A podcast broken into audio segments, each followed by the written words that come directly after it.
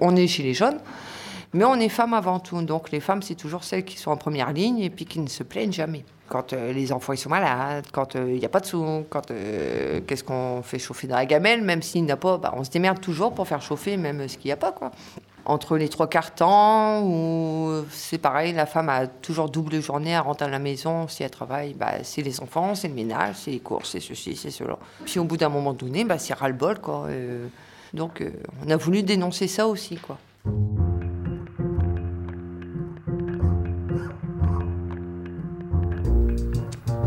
Le plus souvent dans l'histoire, Anonyme était une femme.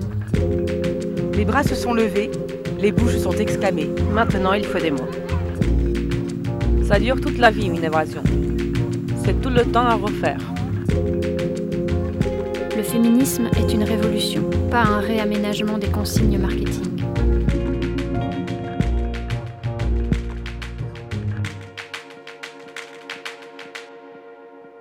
Podcast à soi par Charlotte Bien-Aimée, épisode 16 Du pain et des roses.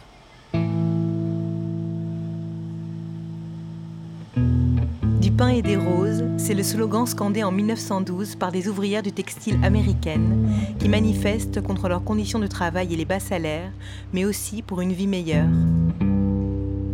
C'est également le nom d'un collectif de femmes argentines qui depuis 2010 fleurit dans un ensemble de pays en Amérique latine et en Europe. Ces militantes, étudiantes et travailleuses, avec ou sans emploi, luttent pour les droits des femmes, mais aussi contre toute forme d'exploitation économique et d'oppression. À quelques jours de la journée internationale de lutte pour les droits des femmes, alors que des grèves féministes s'organisent partout dans le monde, j'ai eu envie de reprendre ce titre pour cet épisode, au fil duquel vous entendrez les voix de femmes gilets jaunes qui résonnent avec celles de toutes les autres.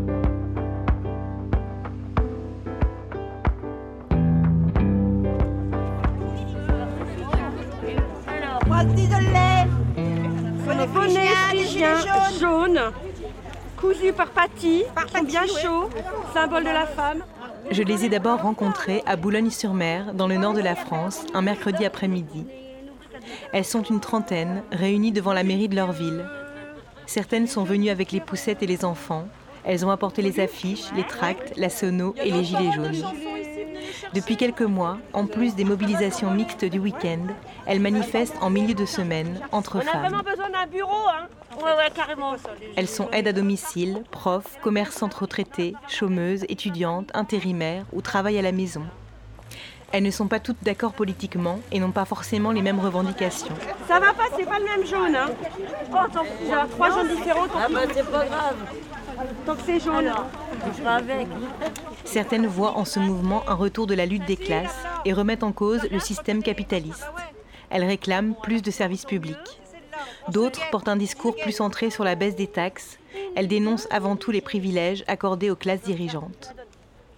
Mais au-delà des divisions, elles partagent surtout l'envie et le besoin de se retrouver pour échanger autour de conditions de vie communes qu'elles n'acceptent plus à vos réfugiés parce que pour représenter la République et je le mets en jaune euh, à cause du, enfin, grâce au mouvement. C'est le mien celui-là, mais je peux t'en donner. C'est de cela dont il sera question dans cet épisode.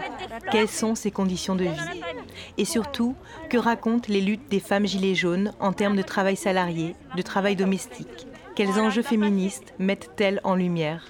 Voilà, moi je vais mettre mon gilet, c'est marqué. Attends. Bon, alors il va passer. Le temps d'une après-midi, j'ai donc suivi Christine, Denise, Christelle, Ever, Lucinda, Patty et les autres dans l'unique rue commerçante de Boulogne-sur-Mer. Elles bloquent les voitures, sèment les flics, collent des affiches au bureau de permanence du député, marchent sur la route et les trottoirs en criant, en chantant, en dansant, en prenant toute la place. On évite les paroles qui vous intéressent avant que ça s'envole. C'est bien, on est du monde, super, mesdames. Je suis citoyenne à part entière et je veux qu'on change de vie. Je suis retraitée, mais j'ai pas de quoi vivre jusqu'à la fin du mois. Je suis souvent dans le rouge, comme ces jeunes femmes. Alors pourquoi voulez-vous que je ne sois pas ici aujourd'hui? Leurs revendications, ce sont les miennes. Comme dit la copine, on est dans la merde. Mais on va s'en sortir. Faut pas croire. Vous voyez, je me dis que Je suis pas morte. J'ai la vie devant moi. Et la vie, c'est ça. C'est ça la vie. SDF, chômeuses ouvrières, paysans immigrés sans papier. Ils ont voulu nous diviser. Faut dire qu'ils y sont arrivés. Donc c'était chacun pour sa gueule. À la base, on est toutes pareilles, quoi. Comment je fais pour finir la fin du mois? C'est le frigo, remplir les factures, les vacances pour les gamins, enfin, ne serait-ce que pour aller s'habiller maintenant. Enfin, on voit une paire de godasses en promotion, bah, faut réfléchir. Alors, la paire de chaussures, elle fait 45 euros. Attends, je vais regarder. Alors, le loyer, il est payé. Le DF, il est payé. Ah, ah, tiens, l'eau et le gaz, c'est pas encore. Ah bah non, je peux pas, mon fils. Il me reste 150 euros. Il faut encore vous nourrir. Qu'est-ce qu'on fait? C'est-à-dire faire une sortie resto cinéma avec mes enfants, c'est comme un budget vacances. Ça se prévoit euh, un mois à l'avance. Ma fille a attrapé la grippe. Je suis allée à la pharmacie. Les gouttes dans le nez et le sirop, 3,16 euros. Je trouve ça inadmissible que tout ce qui est pour enfants ne soit pas remboursé à la sécurité sociale. Enfin, vous voyez, il y a plein de choses qui vont pas au quotidien et les gilets jaunes m'ont fait ouvrir les yeux en fait. Il n'y a pas que le carburant, il n'y a pas que la sécu, il n'y a pas que l'emploi. En fait, c'est tout, c'est tout, c'est tout. C'est euh, Parce que déjà, quand on va au magasin, on, voit les prix. euh, des fois, ça, ça donne pas envie de manger, en fait. Ben, un pot de chocolat, euh, ah non, même si c'est une sous-marque, euh, ça coûte 2 euros. ah non, euh, alors que ça coûtait 1 euro, quoi. 1 euro passé, quoi. Et euh, même si on veut prendre la marque, euh, 4 euros le pot de Nutella, euh, faut le mettre, quoi. Et vous, la, la maman? Ben, moi, je suis maman au foyer, quatre enfants. euh, voilà, c'est pas. On galère quand même. C'est pour ça qu'on est dans les rues. Hein. Ben, quand on voit le 11 ou 12, on regarde le compte et euh, on est à découvert déjà. euh, on se dit, mince, comment on va finir la fin du mois Voilà. Tu touches pas le chômage. C'est ton mari touche le chômage. qui touche le aussi chômage. un petit peu. Euh, non, non, moi je suis Non. mère au foyer depuis. Mhm. Donc euh, voilà.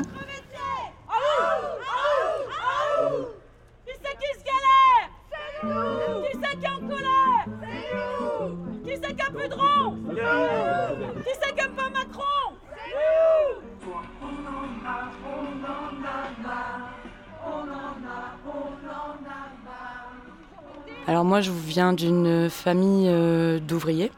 Donc euh, j'ai jamais eu une famille qui a beaucoup de moyens financiers et tout ça. Euh, mon papa travaille à la Française des Jeux et ma maman est aujourd'hui aide-soignante. Suite à une reconversion professionnelle à cause d'une maladie qu'elle a eue. Elle a fait une dépression quand, euh, quand elle était secrétaire à l'époque. Elle était harcelée au travail. Je devais avoir 16 ou 17 ans. C'était surtout du harcèlement moral. C'était la seule femme dans sa boîte. Et de là, elle a fait euh, une tentative de suicide. Donc, euh, elle a été longtemps en dépression avant de, euh, de se reformer à autre chose pour se relever.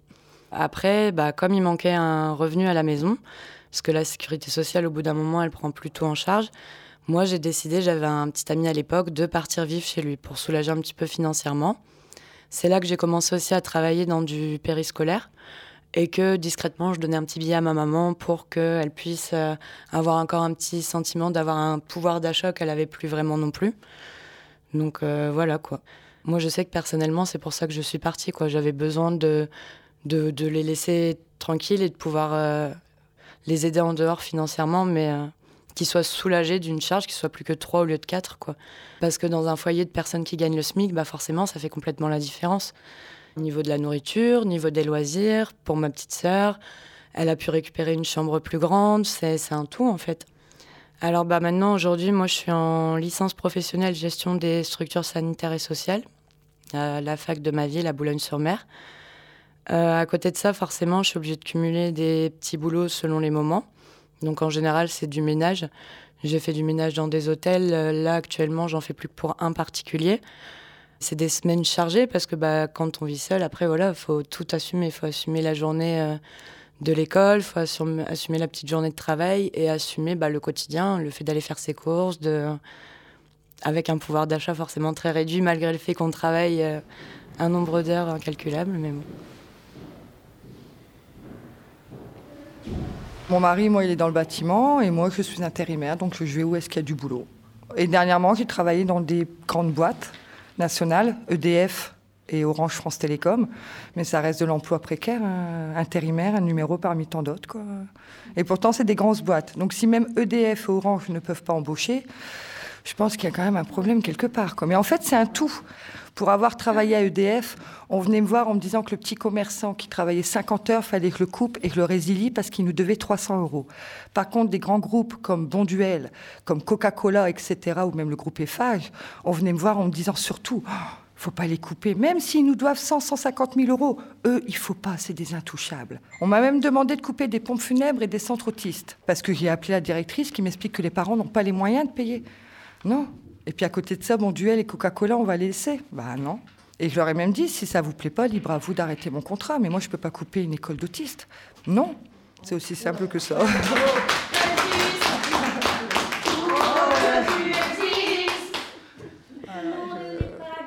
Donc moi, je suis pas contre payer des impôts. hein. Si on veut des belles écoles, des belles routes, tout ça, il n'y a pas de problème. hein. Il faut bien que l'argent vienne quelque part. Mais je suis pour une meilleure répartition. C'est pas normal qu'il y a les riches et les pauvres. C'est pas possible. Quoi. Faut... Donc euh, voilà, c'est pour ça qu'on est dehors. Quoi. Moi, je travaille plus. J'ai été licenciée pour une aptitude de mon boulot d'aide-soignante en reconversion, mais euh, qu'il n'y a pas de reconversion. Bah, je me suis flingué le dos chez un patient. En portant, en soulevant, en n'ayant pas le matériel adéquat, en faisant des déplacements. euh, toujours euh, speed, speed, spin, quoi. euh, parce que je peux plus porter, je peux plus trop rester debout, plus marcher, plus trop rester assise, tout ça. Donc de là, j'ai une rupture pour euh, un licenciement pour inaptitude. Dossier MDPH, euh, j'ai ma reconnaissance RQTH, mais j'ai pas l'indemnité AH parce qu'ils m'ont estimé à 79% à la place de 80. Donc j'ai rien. Mais c'est pas grave. Et à force, on est habitué. hein. Alors euh, franchement, euh, si je me laisse mon cul abattre dans mon canapé et puis dire bah oh, mais pour ça ils me les ont pas donnés, bah j'ai plus qu'à me mettre une balle dans la tête. Et ben j'ai trouvé ma famille des gilets jaunes. j'ai trouvé une belle grande famille quoi. Ouais. Euh, Moi, ça m'apporte bah, de la chaleur parce que c'est vrai qu'après j'étais au niveau tout seul un petit peu à la maison dans mon cocon et tout. ouais. C'est vrai que l'histoire euh, de 6-7 mois, je me suis retrouvée un petit peu tout seul à déprimer dans mon coin. Donc euh, c'est vrai que ça remet un coup de pied au cul, quoi. Ça, nous aide toutes, c'est un soutien. Quand quelqu'un va pas bien ou il le dit, eh ben, on dit allez, vas-y, t'inquiète, ça va aller, on est toutes là et puis euh, on va continuer tout ensemble.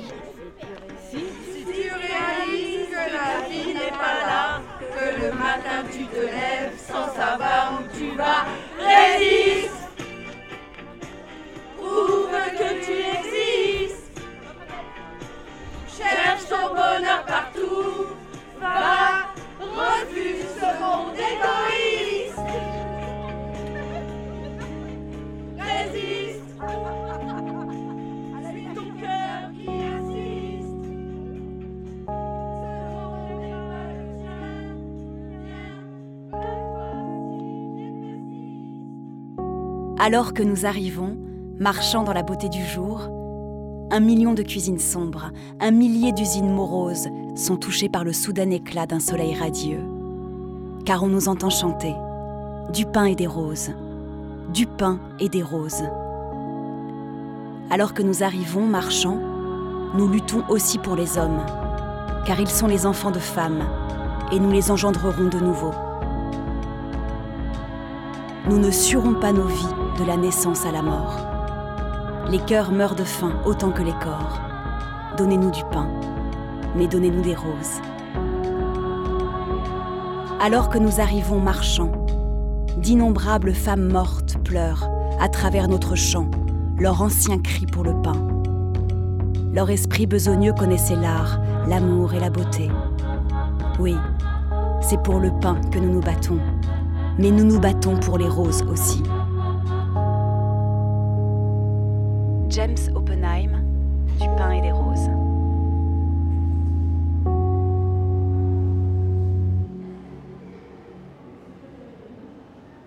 En France, 70% des travailleurs pauvres sont des femmes. Ainsi, 4,7 millions de femmes ont un niveau de vie inférieur au seuil de pauvreté, soit 964 euros mensuels pour une personne seule. Les femmes célibataires sont soumises à un risque de précarisation aggravé, sachant que dans 9 cas sur 10, la mère a la charge principale de l'enfant et que 40% des pensions ne sont pas versées entièrement par les conjoints. Pour la sociologue Christelle Avril, l'un des plus grands facteurs de précarisation des femmes, c'est aussi le temps partiel. S'il y a bien une forme de précarité qui a explosé euh, depuis les années 80, c'est le temps partiel. Aujourd'hui, euh, c'est 30% des femmes qui sont à temps partiel. Euh, dans l'aide à domicile, c'est 70% d'entre elles. Et ce temps partiel, pour moi, c'est vraiment peut-être le plus grand facteur de précarisation des femmes de ces 30 dernières années à la fois parce que ça induit des salaires très faibles. Hein, ces, femmes, elles gagnent 800 euros. Hein. Et puis, ça induit aussi euh, une difficulté à faire valoir ses droits.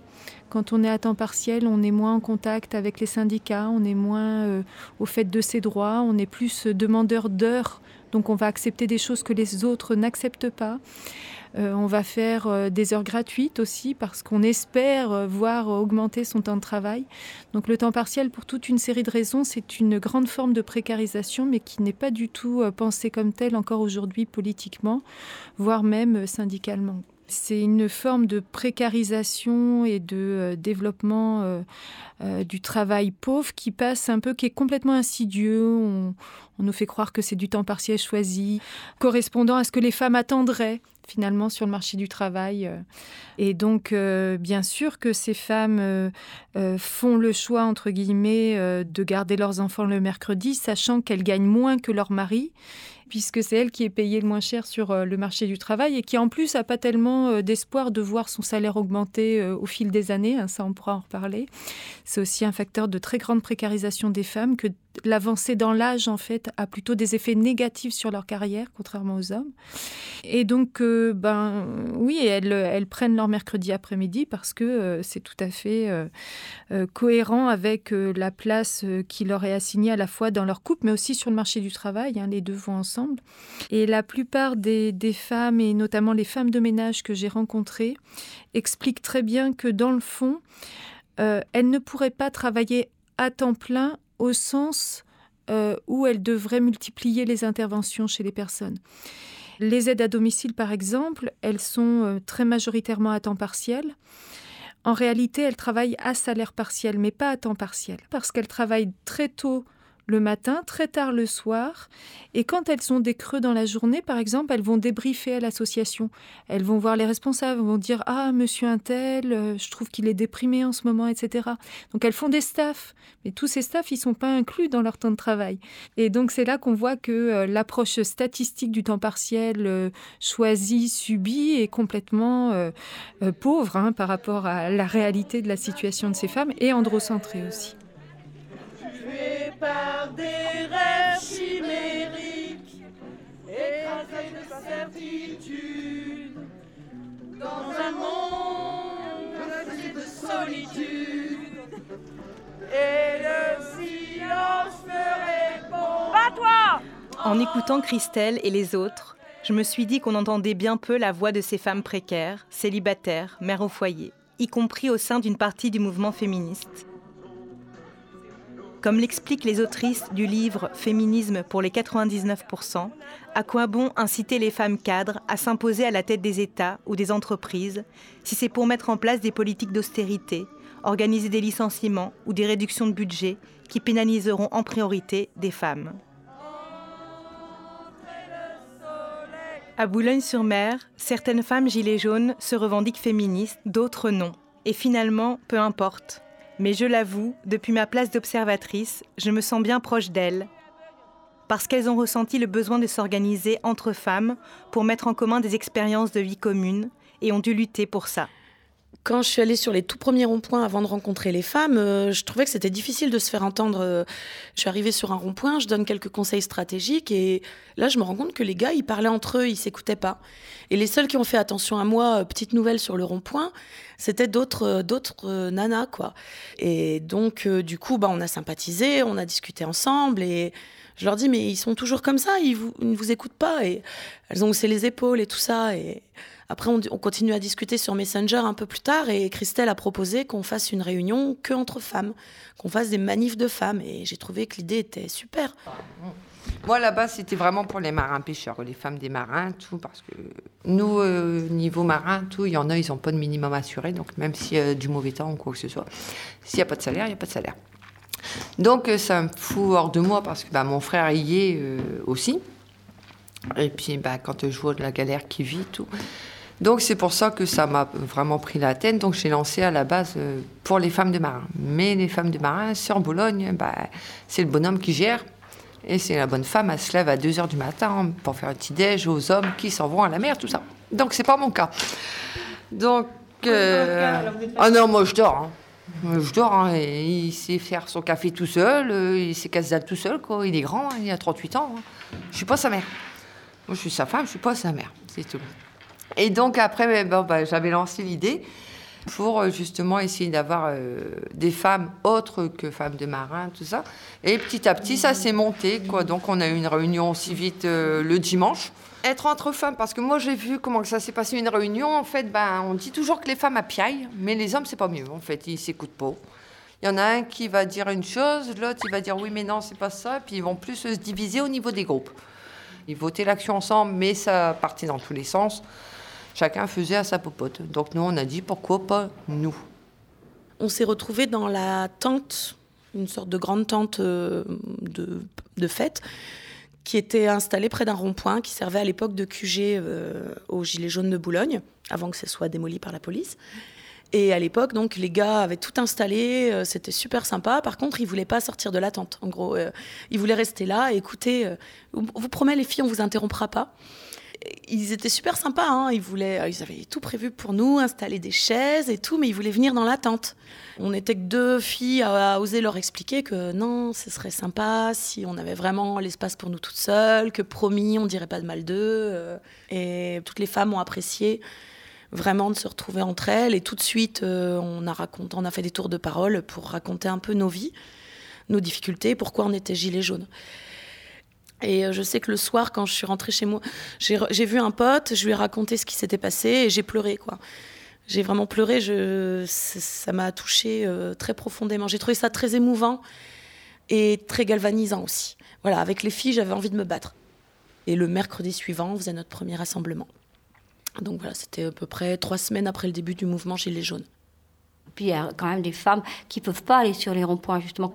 En fait, des femmes qui, qui ont des petits-enfants, qui s'occupent de leur mari, qui n'ont pas trop le choix, parce que peut-être elles n'ont pas le droit, hein, je sais pas. Après, chacun fait ce qu'il veut dans sa vie. Donc, euh, on s'est dit que le mercredi après-midi, bah, c'était vraiment le, le meilleur moment. Et puis, euh, on s'est rendu compte aussi que certaines femmes euh, n'osaient pas dire ce qu'elles pensaient. Et donc, quand on s'est vus toutes ensemble, on a dit, bon, si certaines ne veulent pas s'exprimer, on en parlera ensemble et on s'exprimera pour, primera pardon, pour certaines qui ne veulent pas ou qui n'osent pas. Quoi.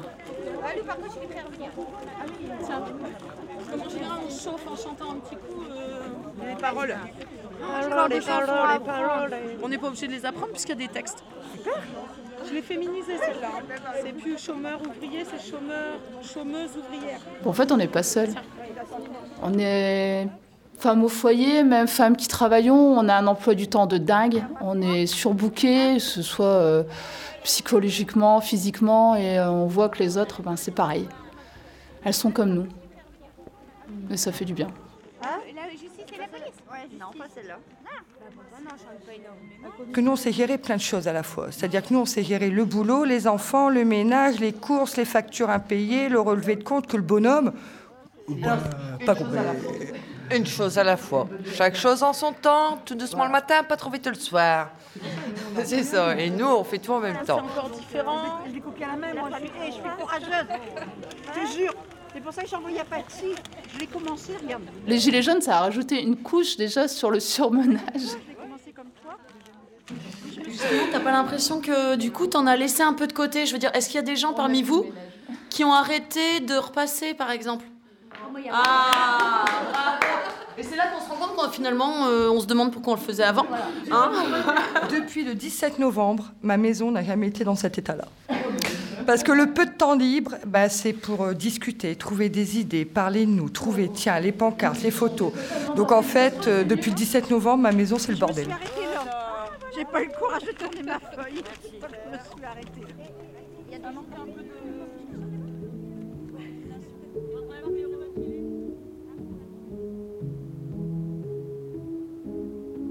Mère, pourquoi frémir quand je te dis mon rêve?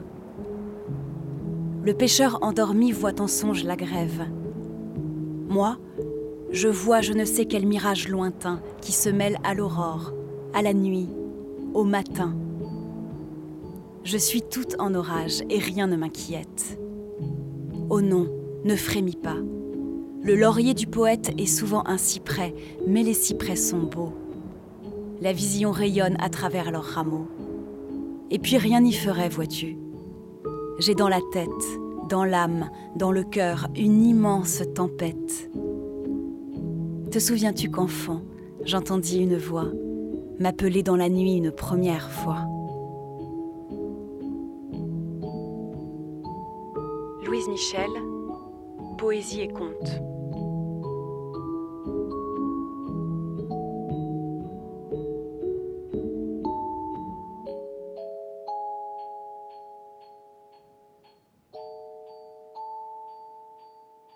Depuis leur création, les groupes de femmes gilets jaunes étonnent, dérangent. Des journalistes les ont appelées les femmes de gilets jaunes, comme si elles ne pouvaient pas manifester par elles-mêmes et pour elles-mêmes.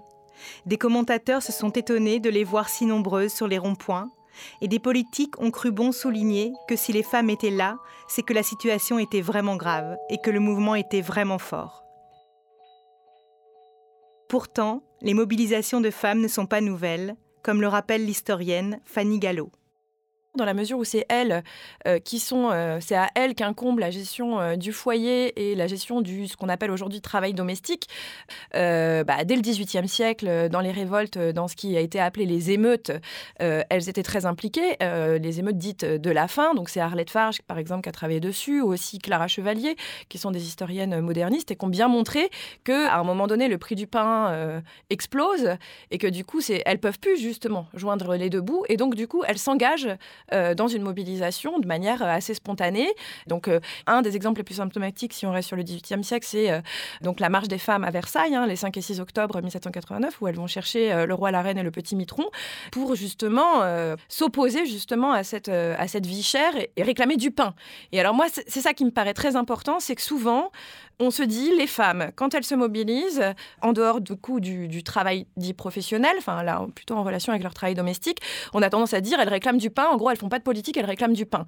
Et en fait, ce, qu'ont montré un certain nombre d'historiens, d'historiennes, en particulier Hippie Thompson, c'est que en réalité, ces révoltes, on les dépolitise en disant elles réclament du pain, elles font pas de politique, alors que c'est fondamentalement quelque chose de politique puisque c'est une rupture entre le juste et l'injuste. Et donc du coup, elles entrent en mouvement parce qu'il y a rupture avec ce contrat tacite avec les classes dominantes. Et donc quand elles vont à Versailles, en fait, c'est éminemment politique. Donc ça, c'est les, émeutes dites de la vie chère, mais il y en a eu beaucoup, même encore au début du XXe siècle. Et puis, bien sûr, elles ont été partie prenante euh, des euh, occupations euh, en 36, euh, et puis après, euh, dans les années 68, euh, dans les années 70. Et on a comme souvenir souvent des leaders masculins. En réalité, les femmes étaient bien sûr partie prenante. Et finalement, s'impliquer dans les mouvements sociaux, ça représente une transgression de genre. L'espace public n'est pas leur espace, historiquement. Hein. à partir en particulier du début du 19e siècle, la séparation des sphères se met en place et se théorise véritablement. Et donc, les femmes sont censées être dans le privé, donc pas faire de politique, pas s'impliquer dans les mouvements sociaux. Et donc, euh, c'est pour ça que finalement, on a tendance à les oublier. Et euh, c'est ce qu'on appelle donc l'idée de déni d'antériorité. À chaque fois que les femmes sortent du champ dans lesquels elles ont été assignées, on les oublie euh, systématiquement. On est belle, on est belle, on est dans la rue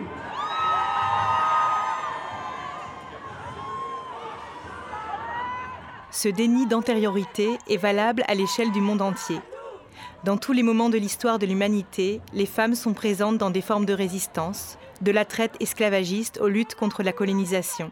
Certaines ont pris les armes, mais on s'étonne encore qu'elles puissent être présentes dans les rues, comme ce fut le cas lors des printemps arabes, ainsi que le rappelle Nassira Ghenif Soulema, sociologue comme si en fait il y avait quelque chose d'étrange à ce que euh, ce qu'on appelle d'ailleurs de façon tout à fait intéressante la rue arabe soit occupée par des femmes. Or, euh, effectivement, elles y étaient déjà avant, Euh, elles y vivaient déjà ce qu'elles y vivaient, c'est-à-dire des formes de euh, restriction et de, de conditionnalité d'existence dans l'espace public. Ça ne voulait pas dire qu'elles n'y étaient pas et qu'elles n'avaient pas déjà commencé à engager des formes de lutte.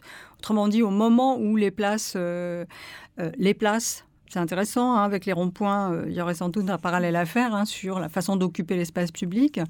Lorsque les places se, chargent en fait d'un peuple qui jusqu'à présent ne, pouvait qu'y passer et qu'elles se saturent de, cette vision-là, euh, les femmes étaient déjà là et donc elles continuent à être là, avec y compris d'ailleurs des tensions euh, sur le, des abus, des, manières de vouloir les refouler de cet espace-là, de ne pas y parvenir.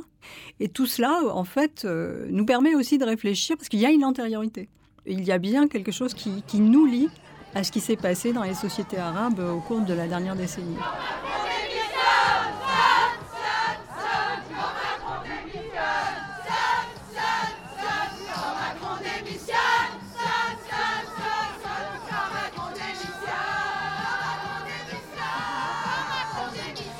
Je suis aussi allée à la rencontre de femmes gilets jaunes dans les cortèges parisiens.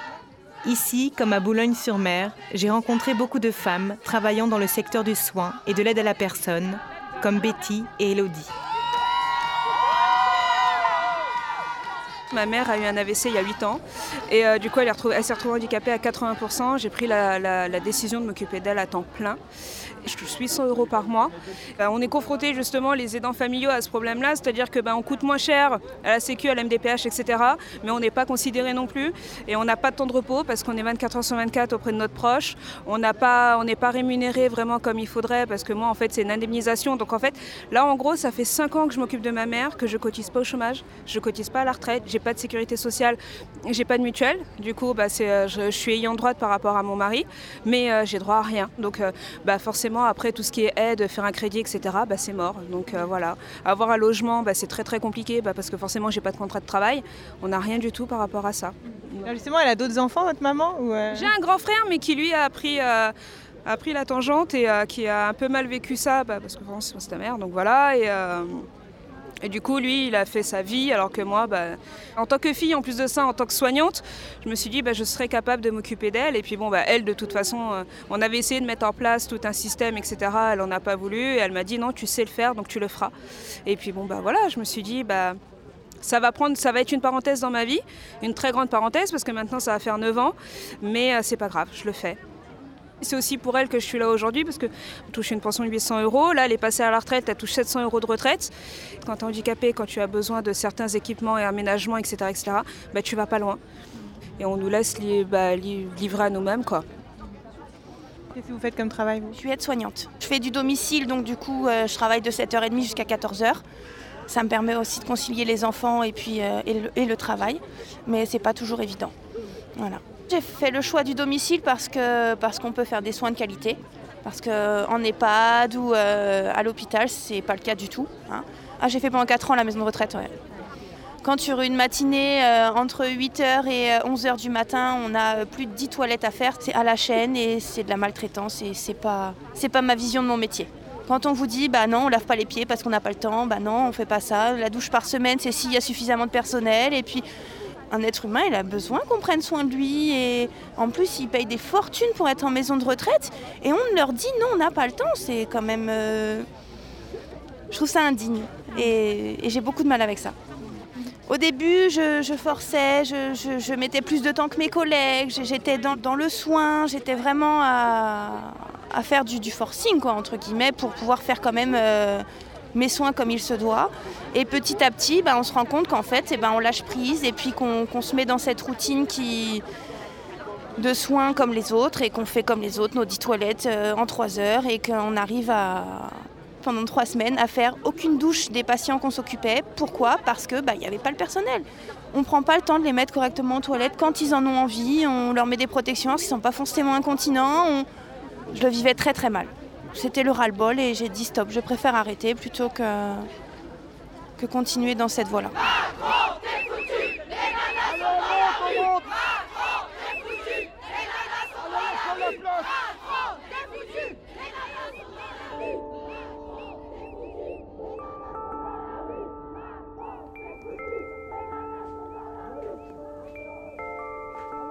Au bout d'un moment, on ne cavale plus du tout On n'a même plus la force de se faire des clins d'œil, hébétés, affolés par notre propre impuissance et la certitude de voir le retard s'aggraver.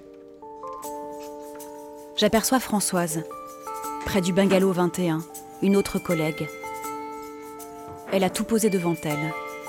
Le vinaigre blanc, le détergent bio, le tampon Jex, le liquide vaisselle, le désinfectant toilette, les balais, les serpillères, les torchons, le chiffon en jersey et un tas d'autres choses que j'oublie. Tranquille, elle sort son paquet de cigarettes sous la pluie, d'un geste ample. J'entends cliqueter la molette du briquet. Je vois la petite flamme lutter contre le vent et l'averse, puis le tabac, finalement, qui s'allume. Françoise a dû être cow-boy dans une vie antérieure. Un des dragons passe à bicyclette et crie sans arrêter de pédaler. Le rouleau de papier hygiénique qui a roulé devant la porte, c'est normal? Françoise ne tressaille pas. Elle garde les yeux fixés sur un troupeau de nuages noirs qui file à toute vitesse le long de la ligne d'horizon. Elle annonce Je m'en fume une. Allez. Et comme si elle était au paradis, l'éternité devant elle, elle souffle au-dessus de sa tête une volute, avec un courage que nous lui environs à jamais. Florence Aubenas, le quai de Ouistreham.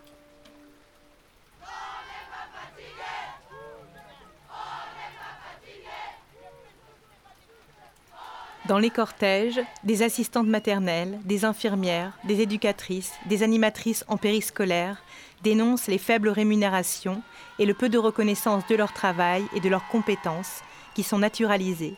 Elles seraient naturellement faites pour ça, puisqu'elles sont femmes. Elles expliquent aussi qu'elles effectuent du travail gratuit, puisque les heures de préparation ne sont pas rémunérées. C'est le cas aussi dans le secteur du nettoyage, au sein duquel travaillent de nombreuses femmes racisées, notamment dans les grandes métropoles, comme Darlette, agent d'entretien dans un lycée, qui manifestait ici pour la première fois. Ben, je suis venue, comme toutes les femmes, on en a marre de toujours payer, payer. Et on a l'impression qu'on est moins que les hommes. On est moins payé, on est... alors qu'on est des mamans, on a beaucoup de boulot, mais on n'a pas l'impression d'être euh, au même niveau.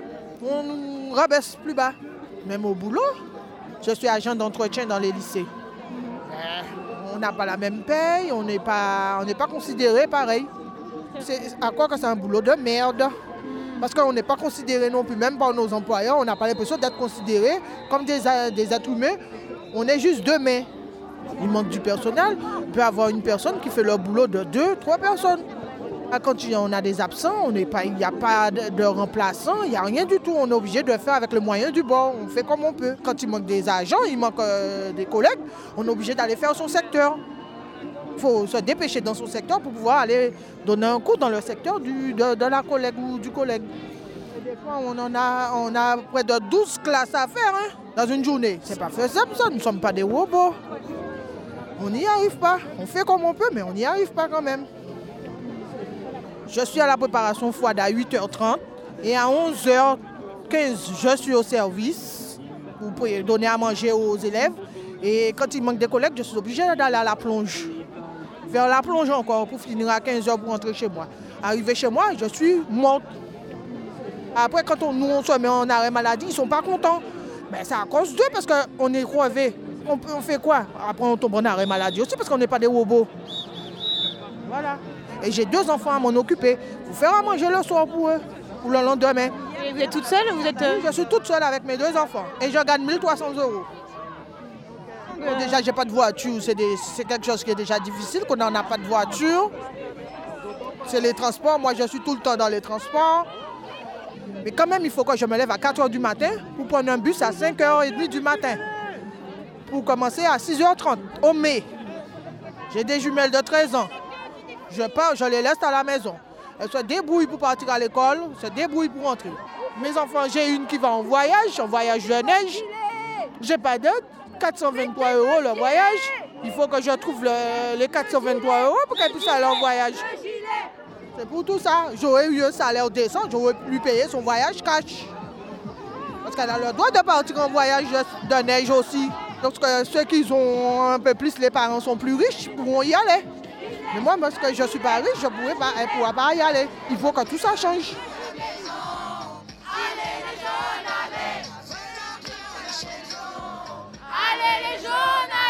En écoutant Darlette, j'ai pensé aux travaux de Bell Hooks et des féministes noires américaines autour de l'émancipation et du travail.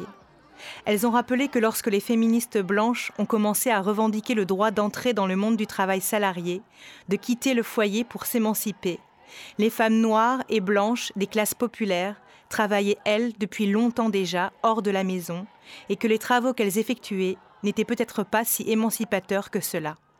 Elles expliquaient aussi que l'espace domestique pouvait représenter un lieu plus sécurisant, ressourçant, protecteur, d'autant plus pour les femmes noires qui subissent des formes de discrimination et de racisme au travail, comme a pu le constater Christelle Avril lors de son enquête au sein d'associations d'aide à domicile. Alors déjà, on peut dire qu'une partie d'entre elles se retrouve dans ce secteur parce que, euh, ayant vécu des formes de racisme très forts, euh, par exemple à l'hôpital, dans certaines institutions, dans certains services publics, entreprises, euh, certaines font même le choix de se reconvertir vers l'aide à domicile en faisant le pari qu'il y aura moins de collectifs. Elles intériorisent finalement cet aspect négatif du travail qui est l'absence d'ambiance, mais parce que finalement l'ambiance pour elles, c'est surtout l'ambiance raciste. Donc, donc c'est comme ça qu'elles se reconvertissent pour une partie d'entre elles vers l'aide à domicile. Donc certaines sont très diplômées en réalité.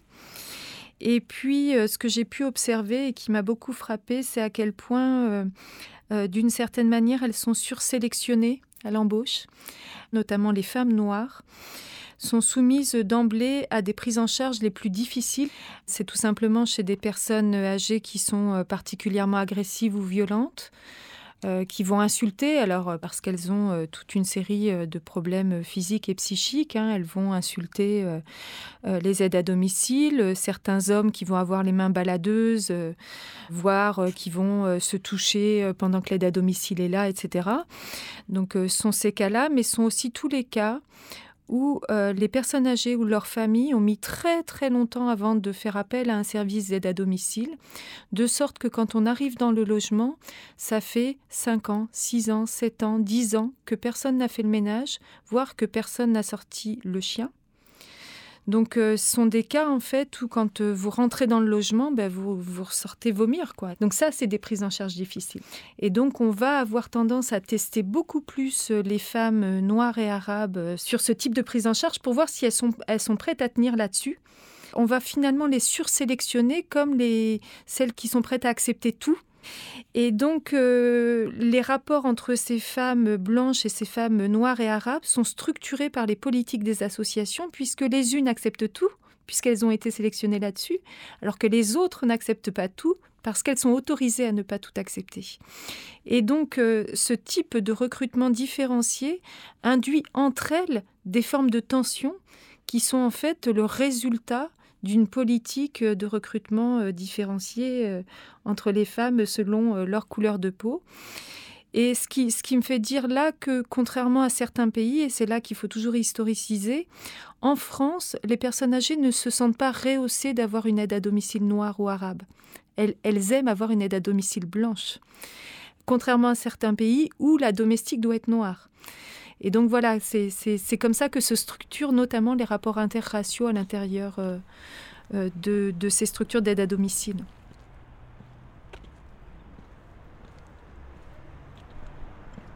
En novembre 2018, c'est une femme noire, Priscilla Ludowski, qui lance la pétition pour la baisse du prix de l'essence à la pompe, à l'origine du mouvement des Gilets jaunes. En décembre 2018, une femme algérienne de 80 ans, Zineb Redouane, décède à l'hôpital après avoir reçu dans le visage une grenade lacrymogène lancée par la police. Est-ce que l'on retiendra leur nom, leur visage? Je me suis demandé comment les femmes racisées se sentaient dans le mouvement. Quelle place prenaient-elles? Quelle place leur faisait-on? J'ai rencontré Mélanie. Donc là, là on est devant chez moi. une petite maison amiénoise euh, qui a été complètement rénovée par mes parents dans les années 90. Oui, on a beaucoup, beaucoup de chance d'avoir cette petite maison qui est au cœur du quartier. Êtes au pied des tours, quoi, ouais, en fait, là, c'est c'est ça. ça? Je, je t'emmène au, au pied des tours, tu vas voir, on y est en deux minutes, même pas. Elle est travailleuse sociale en Picardie. Elle habite le quartier d'Amiens Nord. Son papa est français d'origine algérienne et elle a mis longtemps à se décider à rejoindre les Gilets jaunes. Donc le, quartier est complètement en rénovation actuellement. Donc euh, bon là c'est la fin des rénovations donc euh, ça commence à devenir un peu plus humain. Sinon c'était ça fait deux ans qu'ils sont en train de rénover. Et donc là voilà, t'es dans Balzac. Donc euh, savoir que Balzac c'est deux tours de 15 étages. Le trois quarts est vide parce qu'au niveau insonorisation, au niveau dépenses d'énergie, c'est une horreur. C'est des, euh, ça chauffe rien, c'est énergivore. Du coup, euh, ils parlent peut-être de les faire tomber, on ne sait pas trop quoi. Alors les bâtiments que tu vois là-bas, c'était euh, l'ancien quartier qu'on appelait Fafé-Brossolette. Et c'est de là d'où partaient les émeutes avant, de, avant que les, les quartiers soient rasés, parce que là-bas, ils ont tout rasé, il n'y a, a plus de bâtiments. Et donc les émeutes, elles partent de là. Ça part de là.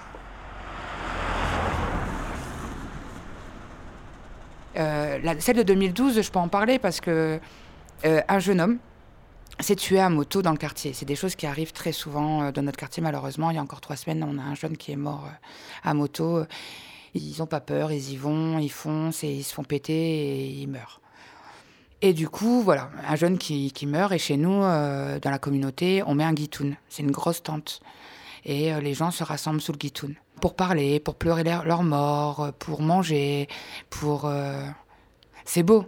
C'est beau, ça nous permet de faire un deuil. euh, Et donc voilà, on se réunit, on mange, on parle. Bien souvent, on rigole. Et deux jeunes se faisaient poursuivre par les flics. Ils sont arrivés dans le quartier et les flics ont cru qu'ils étaient rentrés dans le guitoun. Et ils ont gazé le guitoun. Sauf que dans le guitoun, c'était les femmes. Et quand on touche aux femmes, comme en 1789, eh ben c'est foutu. Donc les femmes, elles sont sorties, les femmes, elles ont hurlé. Et voilà, l'émeute est partie de là. Et aussi parce que le quartier, il est en train de crever. Quand euh, ils sont en émeute, quand ils revendiquent, ils sont tout seuls, les mecs. Il n'y a personne qui vient les aider. Personne. Personne du centre-ville, pas les syndicats, personne. Personne n'est là pour dire ouais, ils ont raison. Les politiques, ils les, ils les pointent du doigt et les appellent les racailles. Il faut les nettoyer, nos banlieues au karcher.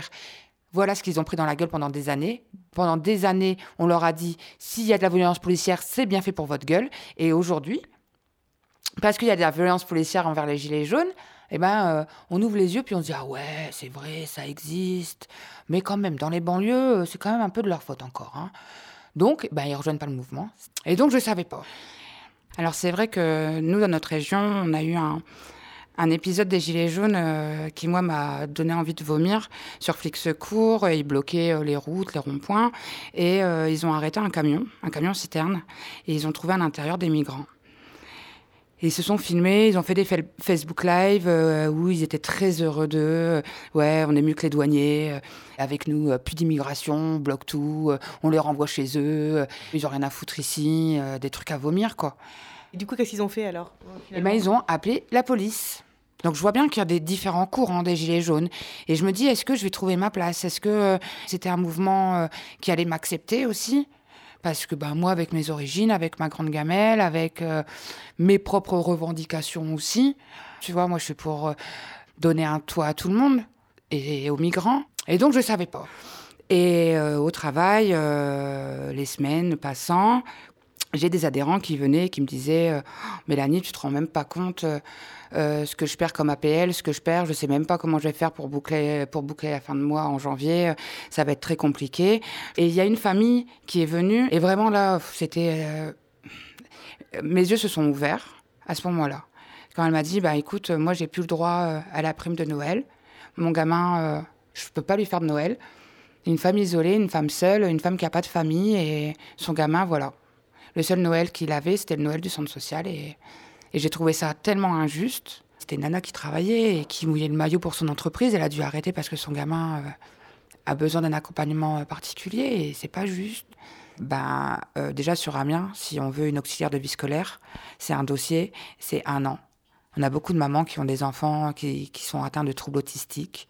Elles peuvent, peuvent pas travailler parce qu'elles doivent s'occuper de leurs enfants et qui sont très peu pris en charge parce que les écoles ils sont dépassés parce qu'ils sont pas formés. C'est pas de leur faute. Les instituts elles sont pas formées. C'est pas normal qu'elles soient pas formées les instituts. Eh ben ils ont pas de place en école. C'est des gamins euh, qui se retrouvent euh, en hôpital de jour, en hôpital psy. Du coup, elles n'ont pas le choix, parce qu'elles aiment leur gosse, qu'elles n'ont pas envie de le mettre dans une, dans une institution qui n'est pas formée pour le trouble autistique. Et donc, elles, euh, elles arrêtent de travailler. Parce qu'elles n'ont pas mis au monde un enfant pour le laisser euh, dans un hôpital psy. Et on a le droit, nous aussi, de faire le choix de se dire merde, eh ben moi je veux, je veux élever mes gosses, même s'ils sont pas handicapés, même s'ils sont dits normaux. Parce que c'est quoi la normalité au jour d'aujourd'hui? J'en sais rien, parce que moi, pour moi, on est personne n'est normal, on est tous euh, uniques. Et bref. Et en fait, on n'a pas ce choix, on n'a pas le droit. Il faut aller travailler. Et si moi, euh, j'ai envie d'élever mes gamines parce que j'ai envie de les accompagner, eh ben, j'ai pas le choix. Parce que sinon, je suis au RSA. Moi, ce que je proposerais et ce que j'aimerais, c'est qu'on forme ces mamans. Comme ça, on leur donne un salaire. Elles cotisent pour la retraite et elles savent comment accompagner leurs enfants. Être une femme aujourd'hui et vouloir élever seule son enfant, que ce soit un choix ou pas, eh ben, ce sont les personnes les plus vulnérables au jour d'aujourd'hui en France. Ce sont ces femmes-là qui avancent et euh, qui se battent tous les jours et qui euh, veulent euh, sortir la tête de l'eau et euh, qui ne veulent pas montrer à leurs enfants euh, qu'il y a des problèmes à la maison. Et au final, eh ben, voilà, elles sont là, elles se battent. Et après ça, ben, j'ai pu quitter le mouvement, plus jamais. Entre vents et marées. On lâche rien. hein. Qui pleut, qui vente, qui neige. On a fait l'hiver, on peut continuer. Hein. Hein. on a commencé. Bah oui. Hein. 17 novembre. La proposition de Mélanie m'a évoqué les travaux de Selma James, Maria Della Costa et Silvia Frederici autour de la possibilité d'envisager un salaire pour le travail ménager. Ces propositions avaient été décriées par certaines qui y voyaient le risque de la mise en place d'une allocation maternelle et donc d'un nouveau frein à l'émancipation des femmes hors du foyer. Mais Silvia Frederici expliquera plus tard que le but était surtout de visibiliser ce travail, de lui donner une valeur. Quelle valeur pour le travail ménager C'est l'analyse que pourront aussi proposer les féministes noires américaines, revaloriser le travail ménager, domestique, pour permettre de revaloriser tous ces travaux de soins mal payés et mal reconnus. Hier, je crois qu'il faut que je regarde, j'ai dépouillé un peu ma tenue en même temps. On est motivés, motivés. Avec ses propositions et sa révolte, Mélanie est devenue un des piliers d'un groupe de femmes gilets jaunes qui s'appelle les ficelles picardes. Ça m'a bien fait rire. C'est le nom d'un plat que j'adore, les endives gratinées. Elles se sont appelées comme ça pour bien se dissocier d'autres groupes proches de l'extrême droite qui tentaient de récupérer le mouvement des femmes sur Amiens. Mélanie est décidée à lutter contre eux et à prendre la place. Elle n'est pas non plus prête à lâcher le mouvement, malgré les violences policières dont elle a été témoin. Mon mari m'a proposé, m'a dit Ouais, ben viens, on va sur Paris le 1er décembre. J'ai dit OK. et là, on est arrivé, 9h du matin, 10h, et là, on a vu des gens se faire massacrer. Massacrer. Et euh, on comprenait pas ce qui se passait autour de nous. Moi, j'ai été, à ce moment-là, j'ai été scotchée, j'ai été. Mon cerveau, il a bugué. Je me suis assise au sol et j'ai regardé. Quoi. Je n'avais j'avais rien à faire. Je ne savais pas ce qu'il fallait faire. Ils nous massacraient. C'est grave. C'est grave. On a vu une nana, au 1er décembre, au téléphone. Elle va vers les, CRS et on l'entend dire Ouais, t'es où Je te vois pas. T'es où Je te vois pas. On sent qu'elle est paniquée. Et là, il y a un mec de là-bas qui arrive et qui la massacre avec sa matraque. Voilà. Elle est au sol, il continue de la taper. On est trois à hurler, à l'extirper de là. Et le mec, il nous dit Ouais, elle nous a jeté un pavé. Mais punaise, elle était au téléphone. C'est pas possible. Et dans ce cas-là, une fois qu'elle est au sol, tu lui mets les menottes, tu l'embarques. Mais t'arrêtes de la massacrer, quoi. On n'est pas des animaux, on n'est pas des. On n'est pas des bêtes, quoi. Et merde, quoi. Ça, ça manque d'humanité, et c'est ça. C'est. Les violences policières, c'est dur, c'est ça. Je peux pas dire que je suis pacifiste parce que je me dis qu'un jour peut-être que je glisserai de vers la violence sans le vouloir, sans que ce soit programmé. Mais si je vois mon mari se faire massacrer, je on- je pourrais pas ne rien faire. Mais là où mes bras sont tombés, je suis tombée, je, suis, je me suis, je suis restée assise pendant des longues minutes. Et bien peut-être qu'un jour, dans mon crâne, ce sera autrement et que j'aurai envie de tout péter. Hier, euh, devant l'Assemblée nationale, euh, on a tapé sur les, sur les barricades devant l'Assemblée nationale, eh ben, je peux dire que ça m'a fait un bien fou. J'ai tapé, j'ai tapé dessus. C'était pour faire du bruit, hein, pas pour casser, pas pour euh, rentrer dans l'Assemblée nationale, mais simplement pour faire du bruit et dire on est là, on est là. Et, et, et ouais, ça ça m'a fait un bien fou de taper et d'y aller avec toute ma force. Taper, taper, taper, et dire ouais, vous derrière, écoutez-nous, on est là, entendez-nous, parce que vous entendez pas notre voix, bah, vous allez entendre les coups qu'on met sur l'Assemblée, puis peut-être que vous allez trembler un petit peu, et peut-être que, et peut-être que merde, vous allez enfin pouvoir ressortir de votre mutisme. Vas-y Prouve que tu existes. Cherche ton bonheur partout. Va, refuse mon J'ignore où se livrera le combat entre le vieux monde et le nouveau. Mais peu importe, j'y serai. Que ce soit à Rome, à Berlin, à Moscou, je n'en sais rien, j'irai. Et sans doute bien d'autres aussi. Et quelque part que ce soit, l'étincelle gagnera le monde. Les foules seront debout, prêtes à secouer les vermines de leur crinière de lion. Louise Michel, Mémoire.